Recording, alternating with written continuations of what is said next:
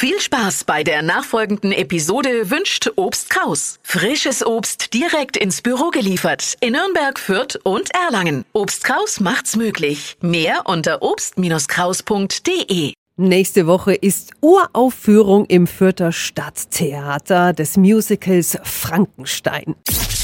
365 Dinge, die Sie in Franken erleben müssen. Erstmal guten Morgen an Astrid Reibstein. Sie ist die leitende Dramaturgin am Fürther Stadttheater. Ja, guten Morgen. Was erleben wir bei dem Musical? Wir erleben die Geschichte von diesem jungen Mann, Viktor Frankenstein, der einen sehr, sehr großen Ehrgeiz hat, eigentlich in den Naturwissenschaften, versucht sich damit seinen Theorien durchzusetzen und alles daran setzt, in seinen Experimenten Erfolg zu haben.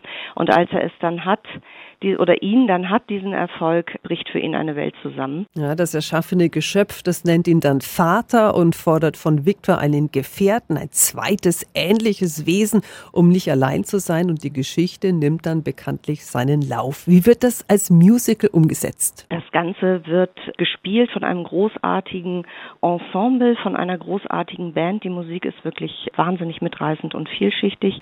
Und wir haben etwas ganz Besonderes auf der Bühne, nämlich die Frage, wie stellt man dieses berühmte Frankensteins Monster dar, ist in dieser Uraufführung so gelöst, dass es ein Ensemble aus sechs Musical-Darstellerinnen und Darstellern ist, die verschiedene Rollen einnehmen und eben auch dann dieses Wesen spielen. Frankenstein ab nächste Woche im Fürther Stadttheater, da findet die Uraufführung statt. 365 Dinge, die Sie in Franken erleben müssen. Täglich neu in Guten Morgen Franken um 10 nach 6 und um 10 nach 8.